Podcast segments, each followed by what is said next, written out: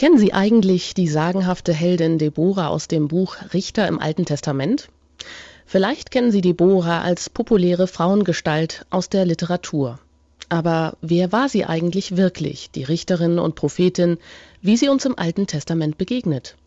Eine der Frauen, die die hochwichtige Geschichte der Männer beiseite schiebt und auf der das Eigentliche der Verheißung ruht? Diese Einschätzung stammt vom jetzigen Papst Benedikt, als er noch Kardinal war. Pfarrer Ulrich Filler hat nicht nur die Bedeutung der Deborah für Sie zusammengestellt, sondern stellt uns jetzt die Bücher Richter und Ruth vor. Und damit begrüße ich Sie ganz herzlich, Herr Pfarrer Filler, in der Sendereihe Credo bei Radio Horeb und Radio Maria. Schönen guten Abend. Grüß Gott.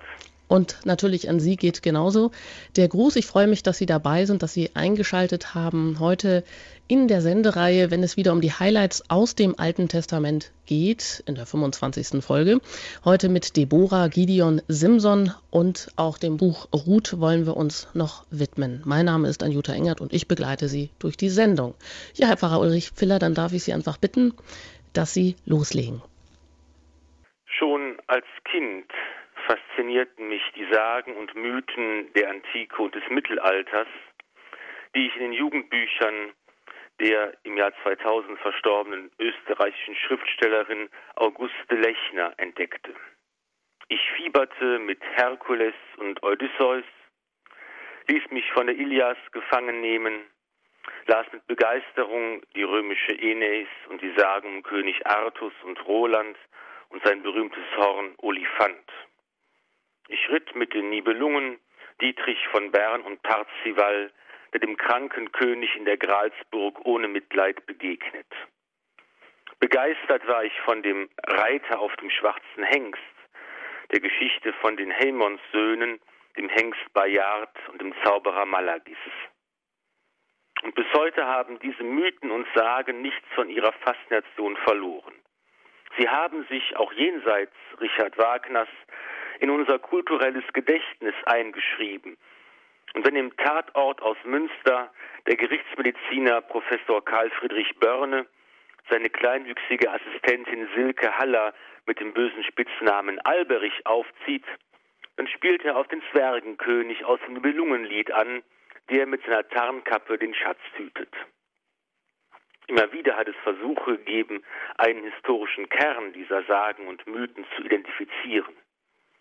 So haben sie Schatzgräber aufgemacht, den Nibelungenhort zu finden. Und Literaturwissenschaftler und Historiker haben die Schauplätze des Nibelungenlieds untersucht. Von Lorchheim, Alzey, Worms, Speyer und Lorsch über Pförring und Passau bis hin nach Gran, Eschdagom, dem Ort der Etzelburg und des Untergangs der Nibelungen. Im Jahr 2008 hat der Regensburger Historiker Jörg Oberste ein spannendes Begleitbuch zu einer TV-Serie über den Schatz der Nibelungen geschrieben, in dem er Quellen, Mythen und Schauplätze des mittelalterlichen Liedes in seiner Rezeption in der Neuzeit beschreibt. Am Ende stellt er die Frage, was die Nibelungen und ihr Schatz heute bedeuten. Seine Antwort? Man muss sich diese Bedeutung erarbeiten. Doch die Suche könnte sich lohnen. Auf den Spuren der Nibelungen lässt sich die Geschichte von Jahrhunderten aufspüren, die Hoffnungen und Ängste von Menschen, die verbindende und zerstörerische Kraft von Mythen, die Chancen und Grenzen der Wissenschaften, die verschlungenen Wege durch das schattenhafte Gestern und durch das vielschichtige Heute.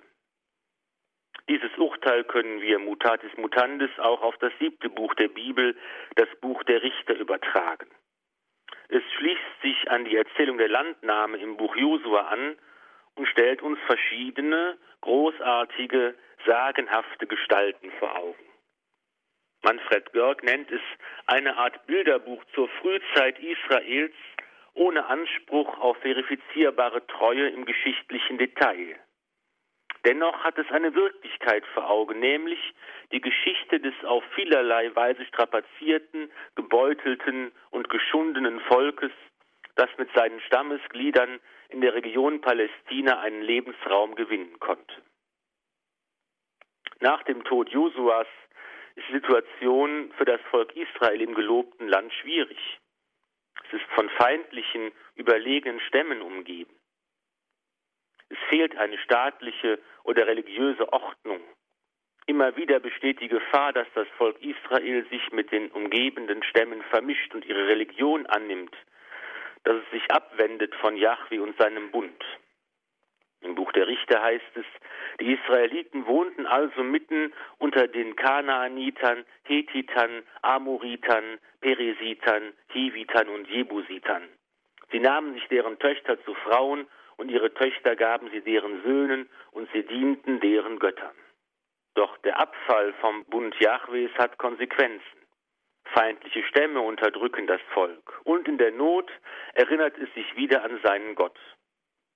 Als die Israeliten zum Herrn schrien, gab der Herr den Israeliten einen Retter, der sie befreite. Othniel, der Sohn des Kenas, den jüngeren Bruder Kalebs. Der Geist des Herrn kam über ihn und er wurde Richter in Israel. Er zog in den Kampf und der Herr gab Kushan Rishtajaim, den König von Aram, in sein Gewalt. Und Othniel unterwarf Kushan Rishtajaim. Darauf hatte das Land 40 Jahre lang Ruhe. Dann starb Othniel, der Sohn des Kenas. Als Richter hatte Othniel nicht nur der Rechtsprechung zu dienen. Sein Amt befähigt ihn auch, erfüllt vom Geist Gottes, das Volk zu führen und im Kampf die feindlichen Stämme zu überwinden. Dieses Thema zieht sich nun wie ein, in verschiedenen Variationen wie ein roter Faden durch das Buch der Richter. Das Volk wendet sich von Jahwe und seinem Bund ab. Es folgen Unterdrückung und Knechtschaft. Leid und Not führen zur Umkehr, zur Hinwendung an Jahwe, der sein Volk rettet. Eine entscheidende Rolle kommt dabei den Richtern zu, charismatischen Führern, die das Volk einen, in den Kampf führen und dem Recht zu seiner Geltung verhelfen. Diese Richter erinnern an die sagenhaften Gestalten aus unseren Mythen und Legenden, an Siegfried und Parzival, an Dietrich von Bern und Roland. Sie sind keine Heiligen, keine sanftmütigen, moralisierenden Prediger. Sie sind wild und gefährlich, durchleben dunkle Stunden, laden schwere Schuld auf sich. Manche wenden sich sogar ab von Gott und seinem Bund. Aber im entscheidenden Moment sind sie da, hören den Ruf Gottes führen das Volk zum Glauben und zum Sieg. Und das ist der zweite rote Faden, der sich durch das Buch der Richter zieht, auch wenn er manchmal in der wilden, blutigen Geschichte nur schwer zu erkennen.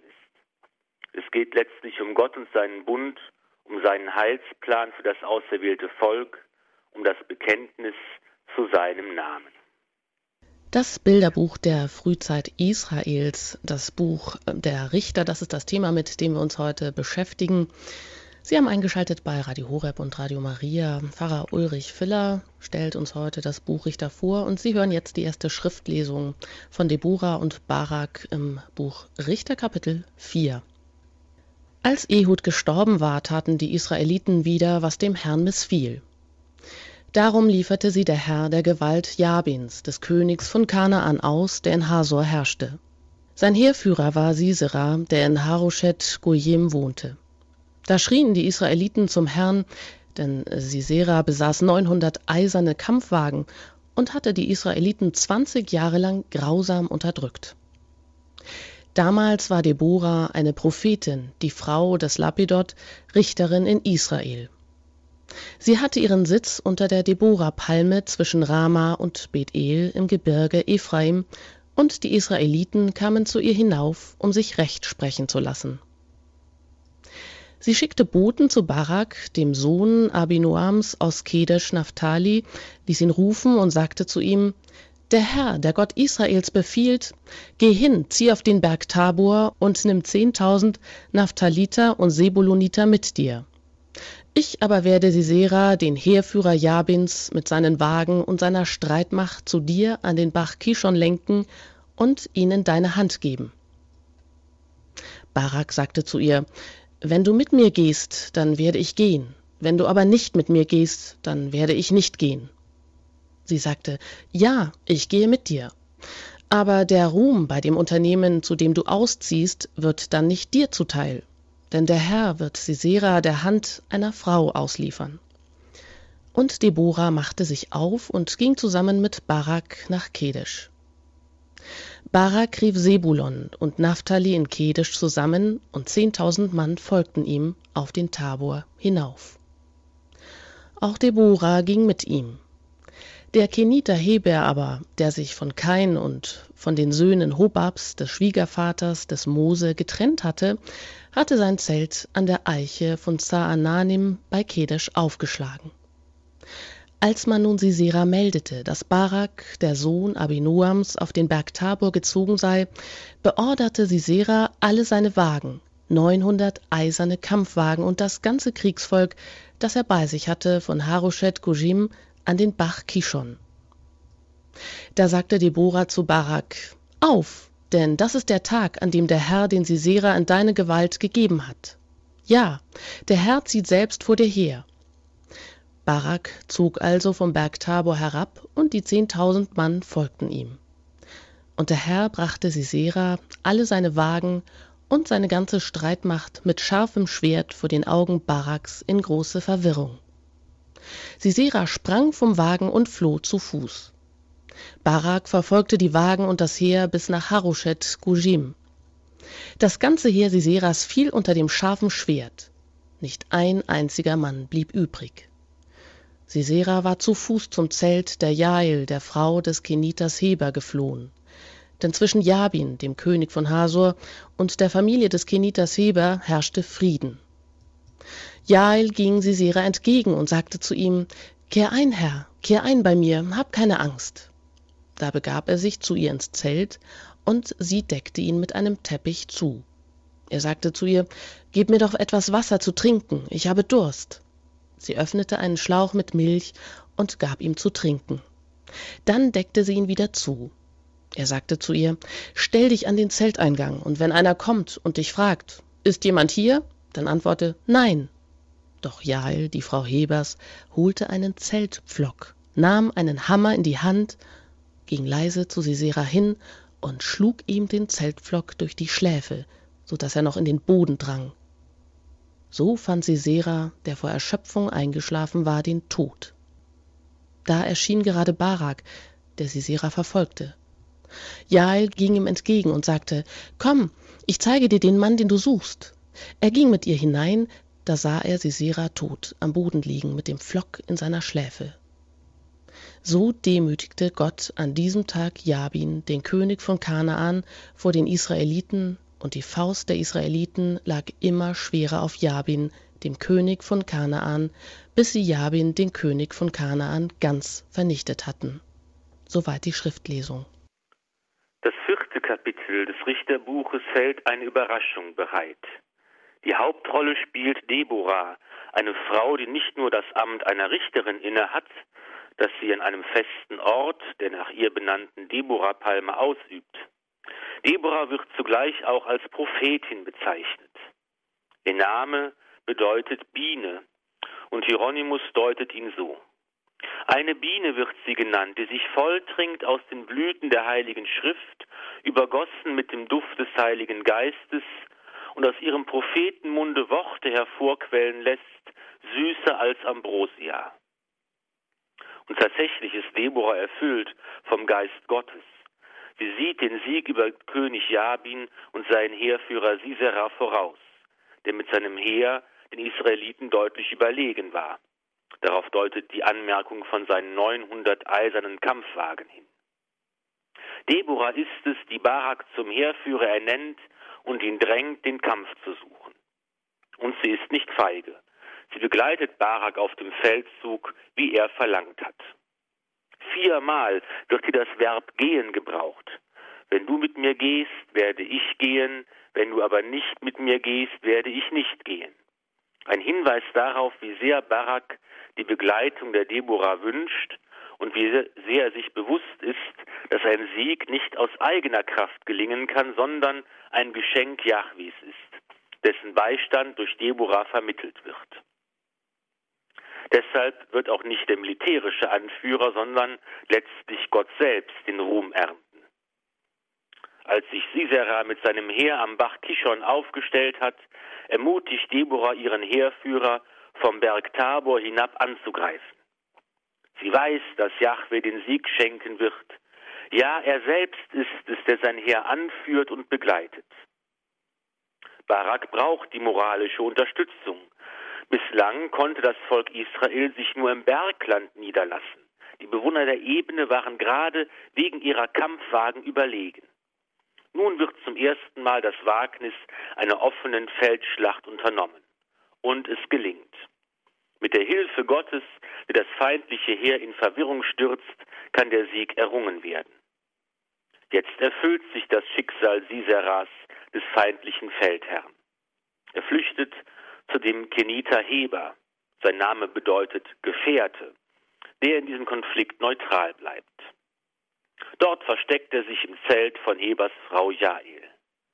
Sie versteckt ihn unter einem Teppich, stillt seinen brennenden Durst, doch als der erschöpfte Gast eingeschlafen ist, nimmt sie einen Zeltpflock und hämmert ihn entschlossen und brutal in die Schläfe des Mannes.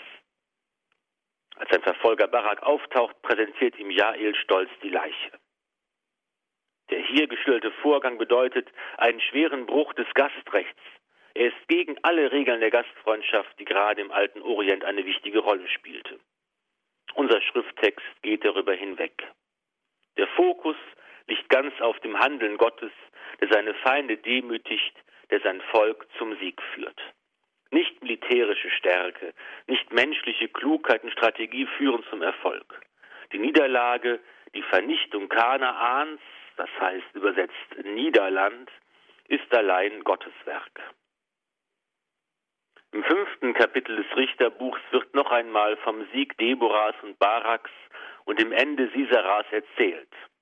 Diesmal aber nicht in Prosa, sondern in der lyrischen Form eines Liedes, das Deborah und Barak nach ihrem Sieg singen.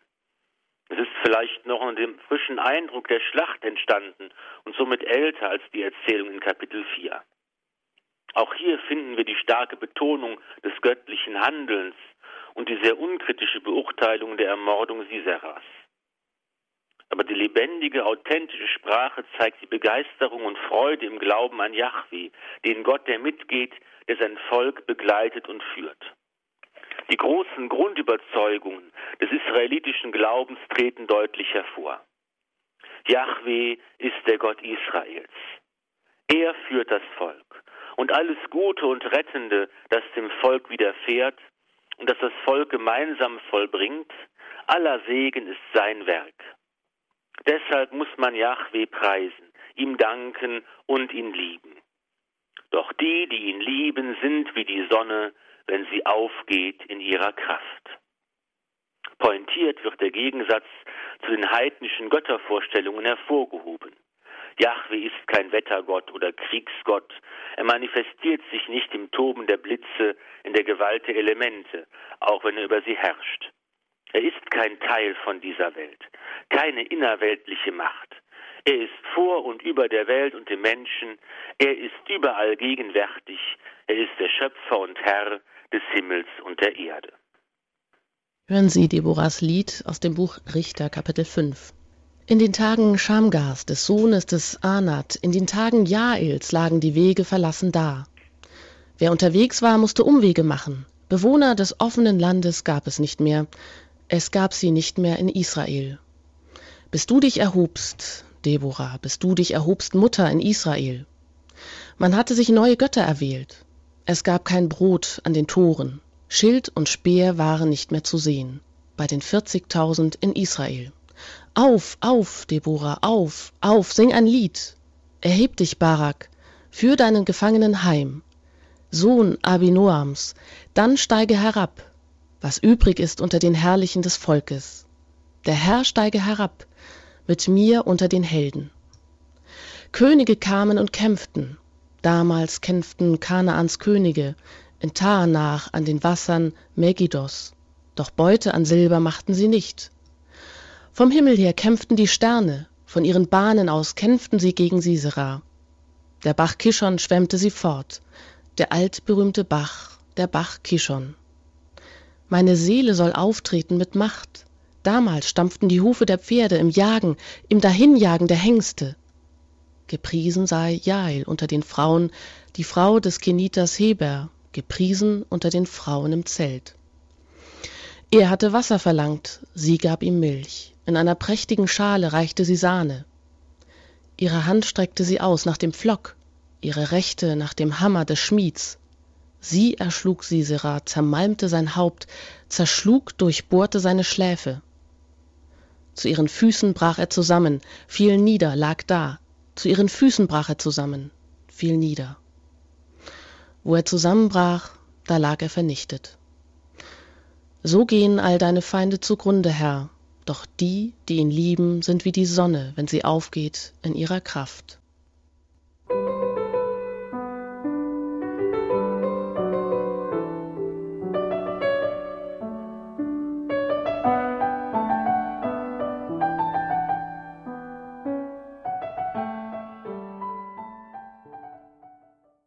Sie haben eingeschaltet bei den Highlights aus dem Alten Testament in der Sendereihe Credo bei Radio Horeb. Pfarrer Ulrich Filler stellt uns heute das Buch Richter vor. Wir haben gerade das äh, Buch Den Gesang Deborahs gehört und weiter geht es jetzt mit der Erklärung dazu. An den Bericht über den Sieg Deborahs und Baraks schließt sich die nächste Retter- und Heldenerzählung an. Wieder ist Israel vom Bund Jahwes abgefallen. Wieder leidet das Volk unter fremden Unterdrückern. Diesmal sind es die Midianiter. Und Gott beruft Gideon und gibt ihm den Auftrag, geh und befrei mit deiner Kraft, die du hast, Israel aus der Faust Midians. Ja, ich sende dich. Auf die Einwendung Gideons, der sich überfordert fühlt, versichert Yahweh, weil ich mit dir bin, wirst du Midian schlagen, als wäre es nur ein Mann. Auch in dieser Erzählung wird deutlich, dass es vor allem auf Gott und sein Handeln ankommt.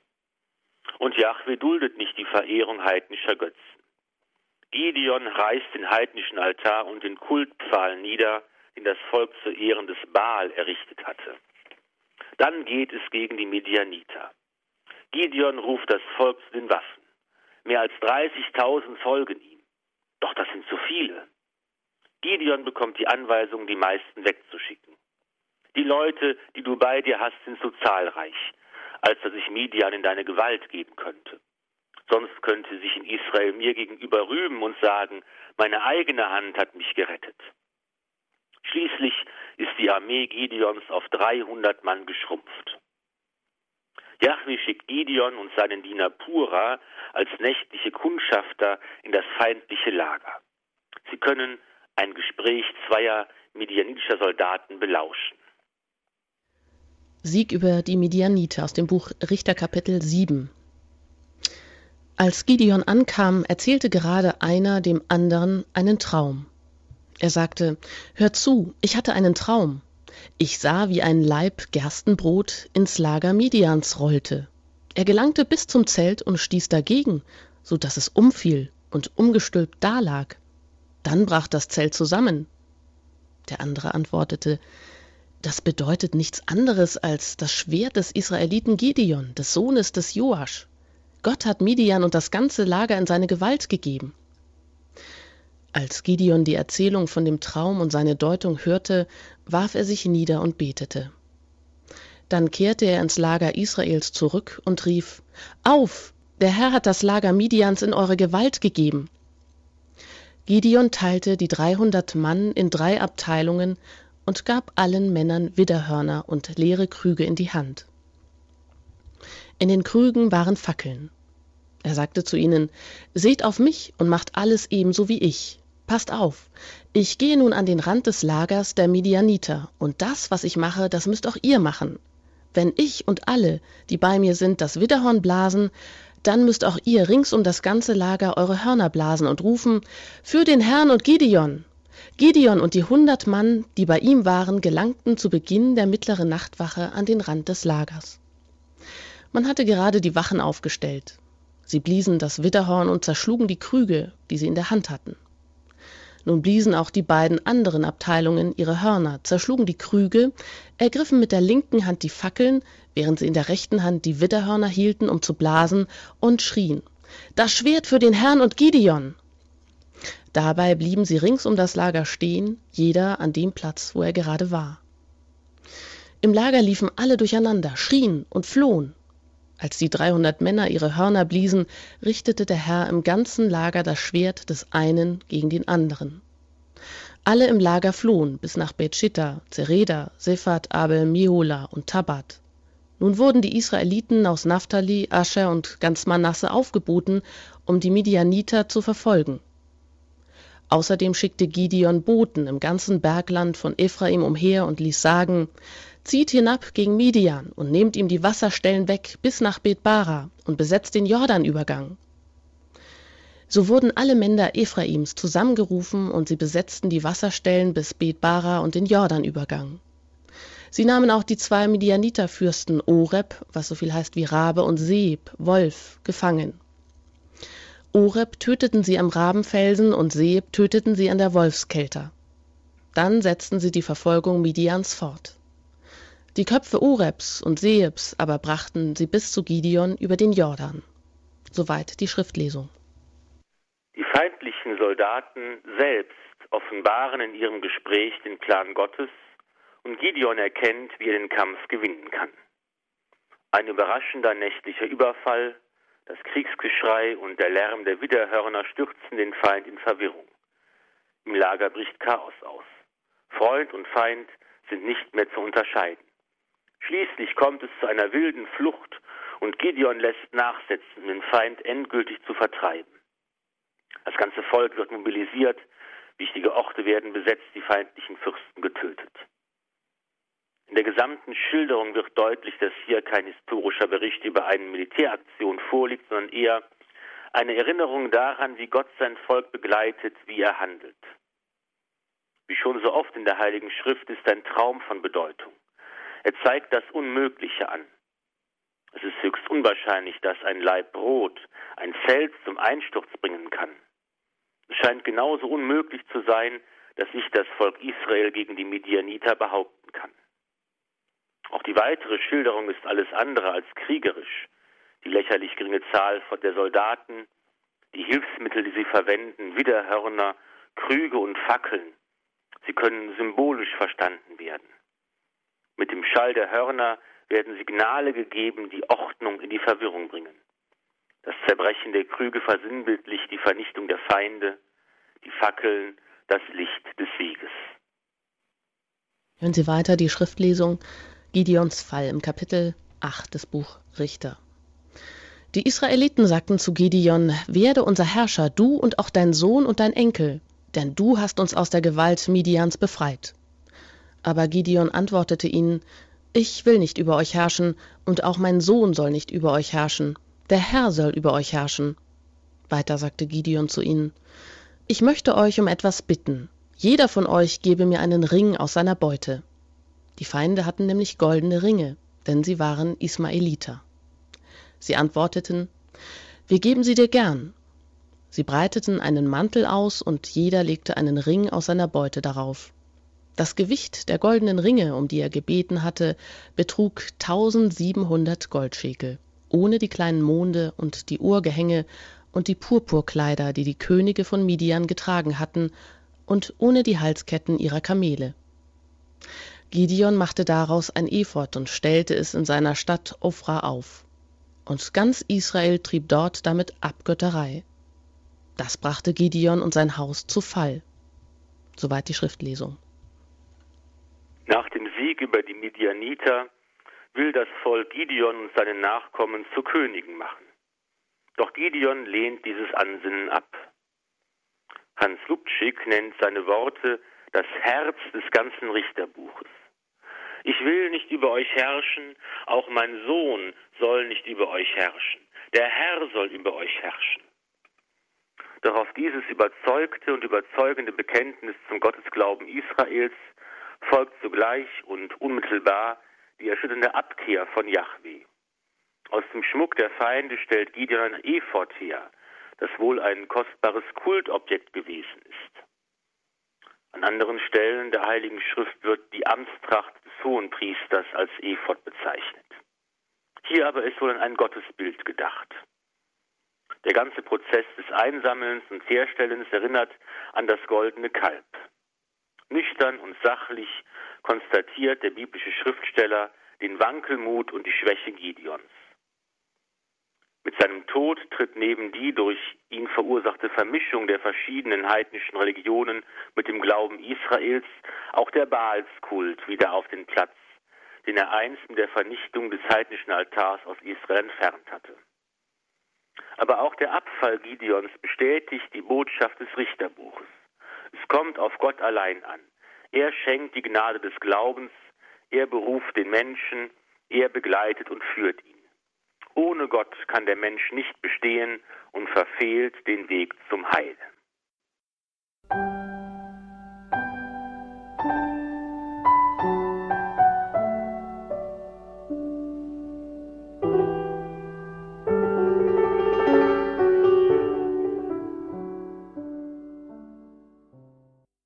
Der Sendereihe Credo hören Sie heute das Buch Richter, das Bilderbuch zur Frühzeit Israels, wie es Pfarrer Ulrich Filler auch genannt hat. Und weiter geht es auch mit Erklärungen dazu. Es gibt immer wieder, werden neue Richter vorgestellt, aber auch immer wieder wendet sich das Volk ab und auch wendet sich von dem Bund ab mit Gott. Darauf verfolgen dann immer Unterdrückung und Knechtschaft. Und das wiederum führt dann zur Umkehr, zur, zum Leid, zur Hinwendung an Yahweh der sein Volk dann wieder rettet, indem er einen neuen Richter beruft. Wie geht es weiter? Der größte Held, der tapferste Krieger, der stärkste Mann, die beeindruckendste Gestalt des Richterbuchs ist Simson, der Partisan Gottes. Er wird schon vor seiner Geburt als Retter angekündigt, denn Israel wird von den Philistern bedrängt. Zum ersten Mal taucht dieses berühmte Volk nun in der Bibel auf das im zweiten Jahrtausend vor Christus über See und Land in den vorderen Orient drängt, das Großreich der Hethiter auslöscht und erst von Ägypten zurückgeschlagen werden kann. Anschließend siedelt dieses Einwanderervolk in Palästina. Noch heute trägt dieser Landstrich seinen Namen. Palästina bedeutet Philisterland. Und selbst in unserer Sprache hat dieses Volk seine Spur hinterlassen. Kreti und Pleti sagen wir abschätzend und wissen nicht, dass wir eigentlich Kreter und Philister meinen. Die Philister errichten in Palästina ein eigenes Herrschaftsgebiet. Das erste Buch Samuel nennt fünf Städte als Zentren ihrer Macht. Ashdod, Gaza, Aschkelon, Gad und Ekron. Und nun beginnt mit Simson der lange Kampf des Volkes Israel, der später unter den Königen Saul und David einen erbitterten Höhepunkt finden wird. Simsons Biografie ist außergewöhnlich und legendär. Seine Mutter ist unfruchtbar. Ein Engel Gottes verheißt ihr die Geburt eines Sohnes, der zum Retter Israels bestimmt ist. Diese wunderbare Ankündigung erinnert an die verheißene Geburt Jesu an Maria, die den Retter der Welt gebären soll, den Messias, der uns von Sünde und Tod befreit. Ein Naziräer, ein Geweihter Gottes soll auch Simson sein. Ein Kennzeichen für diese Auserwählung besteht darin, dass niemals sein Haar geschnitten wird. Dies wird zur Quelle seiner übermenschlichen Kraft, mit der er allein gegen den Feind kämpft und ihm schadet, wo er nur kann. Ein Guerillakämpfer im Dienst Jahwis, der 300 Füchse fängt, sie mit den Schwänzen zusammenbindet und brennende Fackeln daran befestigt, um die Felder der Philister zu vernichten. Oder mit den noch blutigen Kinnbacken eines Esels tausend Männer erschlägt. Erinnert an Siegfried, den Drachentöter, der im Blut des Drachen gebadet hatte, das ihn unverwundbar machte. Nur eine Schwachstelle gibt es in diesem wunderbaren Panzer, und zu seinem Schaden verrät Siegfried sie seiner Frau Kriemhild. Auch Simson wird eine Frau zum Verhängnis. Er verliebt sich in Delila, die aber von Philistern als Spionin angeworben wird. Mit einiger Mühe und großer Verführungskraft gelingt es ihr, ihm sein Geheimnis zu entlocken. Sie schneidet ihm die Haare ab und die Philister können ihren ärgsten Feind überwältigen. Sie stechen ihm die Augen aus und nehmen ihn gefangen. Dann feiern sie ein großes Siegesfest zu Ehren ihres Gottes Dagon. Hören Sie die Schriftlesung zu Simsons Tod aus dem Buch Richter Kapitel 16. Als sie guter Dinge waren, sagten sie, ruft Simson her, wir wollen unseren Spaß mit ihm treiben. Und sie ließen Simson aus dem Gefängnis holen, damit er ihr Spaßmacher sei. Sie stellten ihn zwischen die Säulen. Simson aber sagte zu dem Jungen, der ihn an der Hand führte, Lass mich los, ich will die Säulen betasten, von denen das Haus getragen wird, und mich daran lehnen. Das Haus war voll von Männern und Frauen. Alle Fürsten der Philister waren da, und auf dem Flachdach saßen etwa dreitausend Männer und Frauen. Sie alle wollten Simson als Spaßmacher sehen. Simson aber rief zum Herrn und sagte, Herr und Gott, denk doch an mich und gib mir nur noch dieses eine Mal die Kraft, mein Gott, damit ich an den Philistern Rache nehmen kann, wenigstens für eines von meinen beiden Augen. Dann packte Simson die beiden Mittelsäulen, von denen das Haus getragen wurde, und stemmte sich gegen sie, gegen die eine mit der rechten Hand und gegen die andere mit der linken.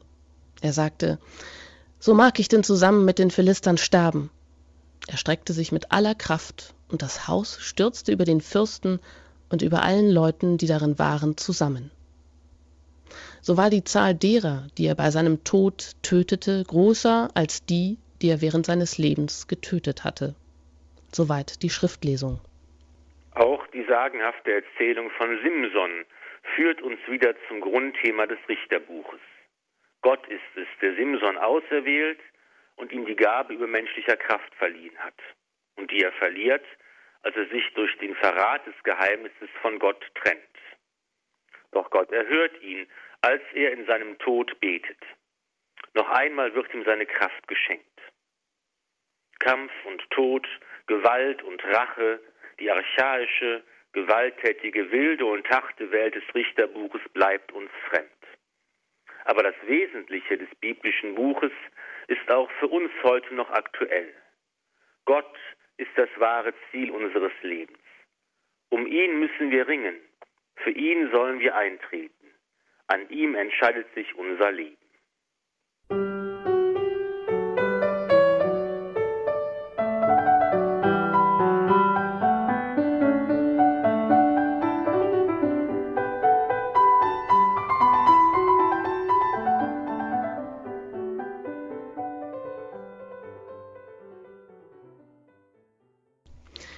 Der Sendereihe Credo bei Radio Horeb hören Sie über das Buch Richter die Erklärungen von Pfarrer Ulrich Filler. Daran an möchte er auch noch die Figur oder die Frau Ruth aus dem Buch Brut vorstellen. In der christlichen Bibel schließt sich an das Buch der Richter eine kurze, novellenartige Erzählung an, das Buch Ruth. Die Handlung spielt in der Richterzeit. Das Buch selbst ist später entstanden, in der Königszeit, vielleicht sogar erst nach dem Exil. Die Hauptperson des Buches ist Ruth. Sie ist neben Tama, Rahab und Bathseba die vierte heidnische Frau, die im Stammbaum Jesu genannt wird. Und darin liegt ihre Bedeutung für uns. Ihre Geschichte beginnt mit einem gewissen Elimelech, der aus Bethlehem stammt. Als in seiner Heimat eine große Hungersnot ausbricht, wandert er mit seiner Frau Noomi aus und lässt sich bei dem Volk der Moabiter nieder und wird dort sesshaft. Elimelech und Noomi haben zwei Söhne, die beide eine moabitische Frau heiraten. Dann aber sterben Elimelech und später auch seine beiden Söhne, die noch keine Kinder hatten. Nun steht Noomi alleine da im fremden Land. Sie hat nur noch ihre beiden moabitischen Schwiegertöchter, Orpa und Ruth. Nachdem Noomi erfahren hat, dass die Hungersnot im Land Juda vorüber sei, beschließt sie wieder in ihre Heimat zurückzukehren. Hören Sie die Schriftlesung zum Buch Ruth. Als sie nun auf dem Heimweg in das Land Juda waren, sagte Noomi zu ihren Schwiegertöchtern, Kehrt doch beide heim zu euren Müttern. Der Herr erweise euch Liebe, weil ihr sie den Toten und mir erwiesen habt.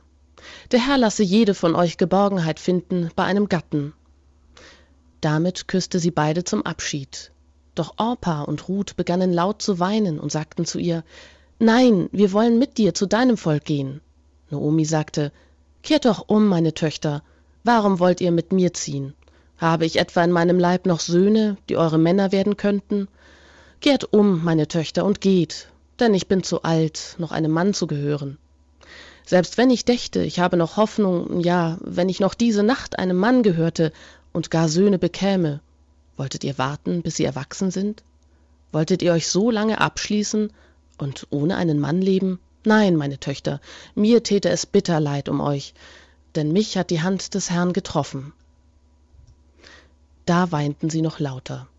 Doch dann gab Orpa ihrer Schwiegermutter den Abschiedskuss, während Ruth nicht von ihr ließ. Noomi sagte, Du siehst, deine Schwägerin kehrt heim zu ihrem Volk und zu ihrem Gott. Folge ihr doch. Ruth antwortete, Dränge mich nicht, dich zu verlassen und umzukehren. Wohin du gehst, dahin gehe ich auch, und wo du bleibst, da bleibe ich auch. Dein Volk ist mein Volk, und dein Gott ist mein Gott. Wo du stirbst, da sterbe auch ich, da will ich begraben sein. Der Herr soll mir dies und das antun, nur der Tod wird mich von dir scheiden. Als sie sah, dass Ruth darauf bestand, mit ihr zu gehen, redete sie nicht länger auf sie ein. So zogen sie miteinander bis Bethlehem. Als sie in Bethlehem ankamen, geriet die ganze Stadt ihretwegen in Bewegung. Die Frauen sagten, Ist das nicht Noomi? Doch sie erwiderte, Nennt mich nicht mehr Noomi, die Liebliche, sondern Mara, die Bittere. Denn viel Bitteres hat der Allmächtige mir getan. Reich bin ich ausgezogen, aber mit leeren Händen hat der Herr mich heimkehren lassen. Warum nennt ihr mich noch Noomi, da doch der Herr gegen mich gesprochen und der Allmächtige mir Schlimmes angetan hat? So kehrte Noomi mit Ruth, ihrer moabitischen Schwiegertochter, aus dem Grünland Moabs heim. Zu Beginn der Gerstenernte kamen sie in Bethlehem an. Soweit die Schriftlesung. In der Welt des Alten Testaments sind Kinder und Familien von großer Bedeutung vor allem für die Frauen der damaligen Gesellschaft. Als arme Witwe kann Noomi selbst nicht für ihre Schwiegertöchter sorgen. Aus Liebe und echter Sorge um ihre Zukunft möchte sie sie zurückschicken. Ruth aber bleibt ihrer alten Schwiegermutter treu. Eines Tages lernt Ruth den reichen Boas kennen. Boas ist ein Verwandter ihres verstorbenen Schwiegervaters und wird auf Ruth aufmerksam, als sie auf einem seiner Felder Ehren liest. Er findet Gefallen an der jungen Frau und sorgt dafür, dass sie genug Getreide mit nach Hause nehmen kann. Naomi weiß, dass ihr verstorbener Mann mit Boas verwandt war. Sie sieht die Chance, dass ihre Schwiegertochter Ruth im fremden Land doch noch eine gute Zukunft haben kann. Durch die Leviratsehe. Ein Verwandter des Verstorbenen heiratet dessen Witwe und der älteste Sohn führt den Namen seines verstorbenen Vaters weiter. Ruth begibt sich auf den Rat ihrer Schwiegermutter abends zur Tenne, wo das geerntete Getreide verarbeitet wurde. Boas übernachtet dort, wahrscheinlich um einen nächtlichen Diebstahl zu verhindern. Ruth legt sich nachts zu Füßen des Boas nieder und bittet ihn um die Leviratsehe. Boas erklärt sich einverstanden und nach einigen Verhandlungen kommt eine entsprechende Verabredung rechtlich gültig zustande. Hören Sie dazu die Schriftlesung aus dem Buch Ruth. So nahm Boas Ruth zur Frau und ging zu ihr. Der Herr ließ sie schwanger werden, und sie gebar einen Sohn. Da sagten die Frauen zu Noomi, Gepriesen sei der Herr, der es dir heute nicht an einem Löser hat fehlen lassen. Sein Name soll in Israel gerühmt werden. Du wirst jemand haben, der dein Herz erfreut und dich im Alter versorgt. Denn deine Schwiegertochter, die dich liebt, hat ihn geboren, sie, die mehr wert ist als sieben Söhne. Naomi nahm das Kind, drückte es an ihre Brust und wurde seine Wärterin. Die Nachbarinnen wollten ihm einen Namen geben und sagten, der Naomi ist ein Sohn geboren. Und sie gaben ihm den Namen Obed. Es ist der Vater Isais, des Vaters Davids. Soweit die Schriftlesung. Obed, das gesegnete Kind, wird der Vater Isais und der Großvater des Königs David sein. Auf diese Weise wird Ruth zur eigentlichen Stammmutter der davidischen Dynastie. Die tiefe Bedeutung erschließt sich aus der Perspektive des Neuen Testaments. Der Stammbaum Jesu am Anfang des Matthäusevangeliums geht so nämlich nicht nur auf Abraham und David zurück. Zusammen mit Rahab, Tama und Bathseba, den anderen heidnischen Frauen, sorgt Ruth dafür, dass dieser Stammbaum für Juden genauso gültig und wichtig ist wie für die Heiden.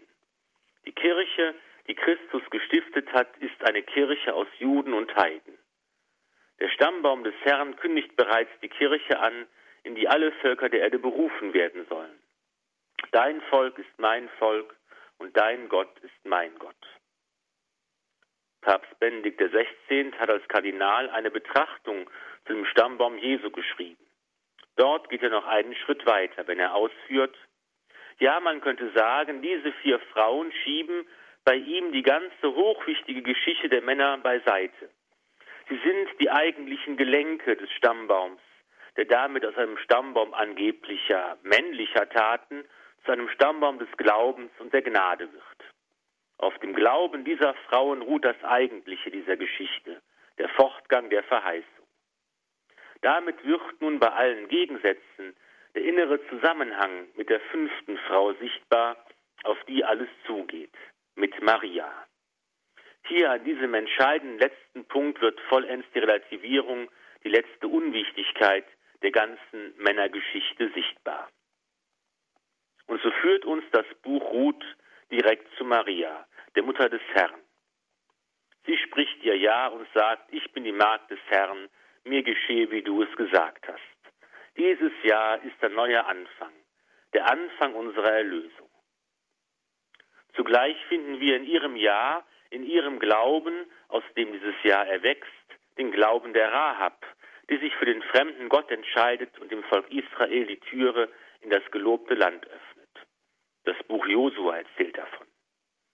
In ihrem Jahr sehen wir die Liebe und Treue der Ruth. Wohin du gehst, dahin gehe auch ich, und wo du bleibst, da bleibe auch ich. Dein Volk ist mein Volk und dein Gott ist mein Gott. Wo du stirbst, da sterbe auch ich, da will ich begraben sein. Das Jahr der Gottesmutter bedeutet einen neuen Anfang, so wie der Glaube der fremden Frauen, der Glaube der eigentlichen Mütter Israels immer wieder zu einem neuen Anfang geführt hat. Ja, vielen Dank, Herr Pfarrer Filler, für die Ausführungen, für die sehr interessanten Zusammenhänge, die Sie hier herausgearbeitet haben über das Buch Richter und das Buch Ruth. Vielleicht noch einmal ganz kurz das Buch Richter, wenn man das nochmal so einordnet, da schildert er die Situation der zwölf Stämme Israels nach der Landnahme und vor dem Beginn der Königsherrschaft Israels. Entscheidend ist ja hier, dass diese, eine staatliche Ordnung fehlt und dass sich auch immer immer etwas wiederholt. Also es gibt ja natürlich noch mehr Richter, Sie haben jetzt die wichtigsten hier mal genannt, aber in diesen Erzählungen geht es immer nach diesem gleichen Schema ab. Die Israeliten, sie fallen von ihrem Gott ab, sie werden dem, ihm untreu, sie beten fremde Götter an, dann werden sie bedroht und unterdrückt durch fremde Völker, weil sie auch gar keinen König und keine staatliche Ordnung haben. Ähm, es scheint, dann schreien sie bei Yahweh wieder um Hilfe und Yahweh beruft wieder einen weiteren, einen Prophet, einen Richter, einen Retter, der die Verhältnisse wieder ordnet, der in den Kampf auszieht. Und dann kommt es schon wieder zum erneuten Abfall. Und das Ganze passiert hier 14 Mal mit den wichtigsten Richter aus diesem Buch Richter. Das ist ja eigentlich erstaunlich. Wie kommt das denn, dass das in dieser Häufigkeit immer wieder, immer wieder erzählt wird, wenn Sie ja sagen, dass nicht im Mittelpunkt die militärische Kampfhandlung und die Landnahme hier steht? Ja, vielleicht können wir uns das so vorstellen, dass eben diese Landnahme, äh, ja im Buch Josua geschildert wird, dass davor in der Bibel steht, der Fall der Stadt Jericho. Das ist, bedeutet ja nicht, dass jetzt das Volk Israel dort einzieht in Palästina und äh, sofort äh, alle fremden Völker vertreibt und ein eigenes Reich errichten kann, sondern es ist so, dass dieser Prozess der Einwanderung sich allmählich vollzieht, dass zunächst auch die starken Stämme, die dort siedeln in der Ebene, gar nicht bezwungen werden können, dass das Volk sich in den bergigen Regionen aufhalten muss. Dass Deborah und Barak, äh, diese Episode erzählt ja davon, wie dann zum ersten Mal äh, da ein Sieg gelingt.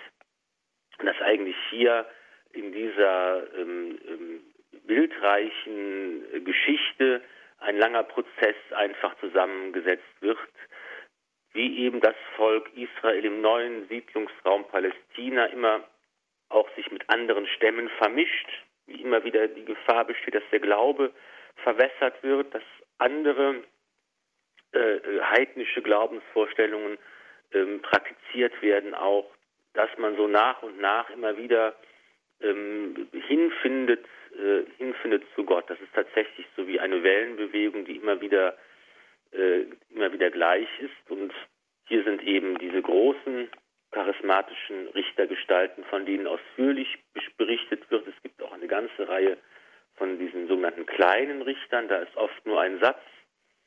Er war äh, Richter 23 Jahre lang, dann starb er wohl darunter begraben. Mehr steht dann gar nicht, dann gar nicht drin. Aber ich denke, dass, dass, dass hier einfach so eine, äh, eine, ein langer Prozess verdichtet wird und, und pointiert dargestellt wird an einzelnen, an einzelnen Gestalten. Mhm, und wie gesagt, also es gibt die kleineren, die größeren, wie Sie gerade gesagt haben, die kleineren und die größeren Richter, wie es dann eben heißt. Und Sie haben die wichtigsten jetzt hier mal ähm, herausgeschält sozusagen. Und das ist eigentlich auch mal eine, eine, eine enorme Glaubensgeschichte, die damit verbunden ist, auch ähm, sagenhafte Heldengestalten, die da auftauchen. Das, äh, da frage ich mich schon, welche Bedeutung hat denn das Buch Richter eigentlich für die weitere Geschichte Israels, vielleicht auch aus dem Rückblick, also im weiteren Verlaufe des Alten Testamentes dann auch, aber auch aus, aus heutiger Sicht hört man eigentlich gar nicht äh, so viel von dem Buch Richter. Es wird dann immer als goldene Zeit Israels, wird immer die, die Königszeit erwähnt, wobei das doch hier auch bewusst so ist, dass Richter eingesetzt werden. Es gibt hier keine staatliche Ordnung, es gibt auch noch keinen König, es soll auch keinen geben. Das hängt bestimmt auch damit zusammen, dass Christus der einzige König letztendlich ist. Und man könnte doch ja. fragen, diese Form auch, die die Richter hier ähm, praktizieren, weiß ich nicht, vielleicht aus heutiger Sicht so basisdemokratische Staatsform, aber es klappt irgendwie nicht. Und äh, da hat man das Gefühl, so das Buch der Richter scheint es aus dem kollektiven Gedächtnis verloren gegangen zu sein. Oder wie kann man das einschätzen? Also sicher ist ein Element, was auch eine gewisse Rolle spielt, dass man eben auch ähm, über die Rolle des Königs nachdenkt, dass man eben auch in der Zeit, als das aufgeschrieben worden ist, äh, das ist ja auch keine äh, von, von Zeitgenossen äh, der Ereignisse festgehalten worden, sondern ja auch später verschriftlicht worden, als man verschiedene Traditionen dann äh, ähm, verschriftlicht hat und aufgeschrieben hat. Und da wird sicher auch ist es sicher auch ein Punkt und ein Anliegen, über die Rolle einfach des, der Königsherrschaft nachzudenken und das zu reflektieren und dass eben hier auch ganz deutlich äh, die Botschaft ist, der eigentliche König in Israel ist Yahweh. Christus kommt ja erst dann äh, im, im, neuen Bund äh, und sehr viel später äh, zum Tragen, aber dass eigentlich Gott äh, der eigentliche Herr seines Volkes ist, dass äh, dass er der König ist. Und das ist ja eben auch das Bekenntnis, das die tragische Figur des Gideon dann, ähm, dann beiträgt. Und ähm, das ist einfach natürlich auch hier eine, ähm, eine Frühzeit äh, Israels, die, die geschildert wird. Ähm, ein Prozess der Einwanderung, ein Prozess der Auseinandersetzung mit verschiedenen fremden Stämmen und Völkern auch ein Prozess, in dem der Gottesglaube Israels immer wieder sich durchsetzen muss und, und, und immer wieder nach vorne gestellt wird. Und ähm, so ist das, das, das Richterbuch natürlich äh, dann zu bewerten zu betrachten, auch aus der Perspektive ähm, der späteren Zeit. Mhm. Ähm, und natürlich die Gestalt der Deborah ist natürlich auch ganz wichtig, die ja von vielen auch vereinnahmt wurde in Literatur, auch in der bildenden Kunst und dann aber auch oft äh, für eigene Zwecke dann hergenommen wurde. Aber hier noch einmal die Frage, in dem Deborah-Lied, da wird ja direkt dann auch so richtig gepriesen, wie der Feldherr Sisera ermordet wird. Wie kann das hier so in einem wunderschönen Lied, ja, also mit welcher Bedeutung wird das hier so dargestellt und diese Ermordung so gepriesen? Ja, das Buch der Richter ist eben keine nicht nur erbauliche ähm, Lektüre und ähm, sondern eben es schildert also ganz äh, krasse, brutale äh, Taten, wie die Jael, die einfach auf der einen Seite sagt, komm hier in mein Zelt, du bist in Sicherheit und dann, als der Mann schläft, ihm mit dem Zeltflocken die Schläfe durchbohrt. Also ist natürlich kein Beispiel mehr für die Feindesliebe, die, wie Jesus sie später fordert, wenn er sagt, ich, hört, dass zu den Alten gesagt worden ist, ihr sollt euren Nächsten lieben und deinen Feind hassen. Ich aber sage euch, liebt eure Feinde. Dieser Gedanke ist natürlich hier im Richterbuch noch nicht zu finden. Und hier muss man auch sehen, dass einfach es auch eine gewisse Entwicklung gibt.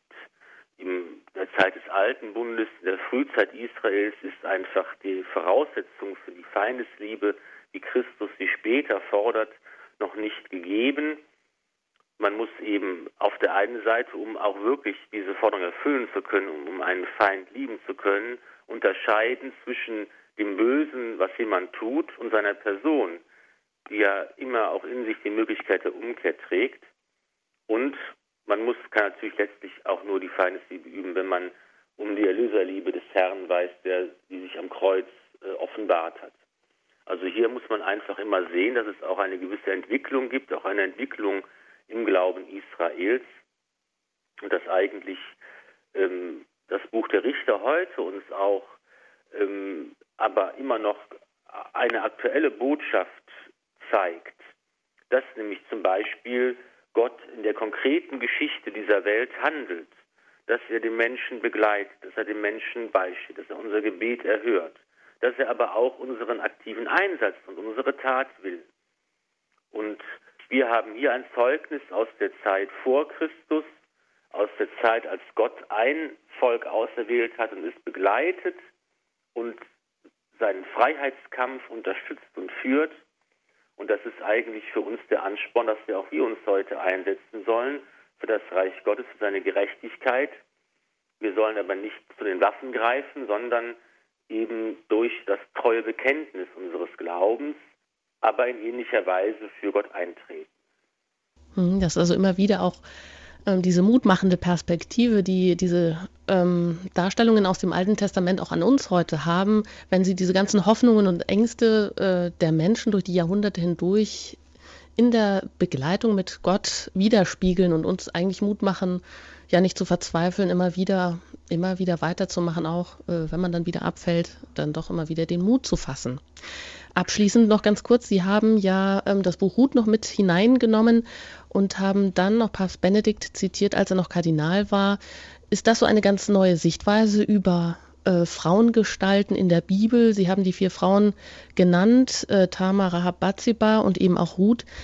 Äh, die, wie Papst Benedikt sagt, äh, die hochwichtige Geschichte, nämlich so das militärische Eingreifen, die Kampfhandlungen der Männer beiseite schieben und so im Hintergrund die eigentliche Gelenke des Stammbaums sein und diese männlichen Taten dann umwandeln in ja, in Glauben und Gnade. Also ja, diese Frauen gestalten als die eigentlichen Beweger durch den Geist Gottes. Ist das so eine neue Sichtweise?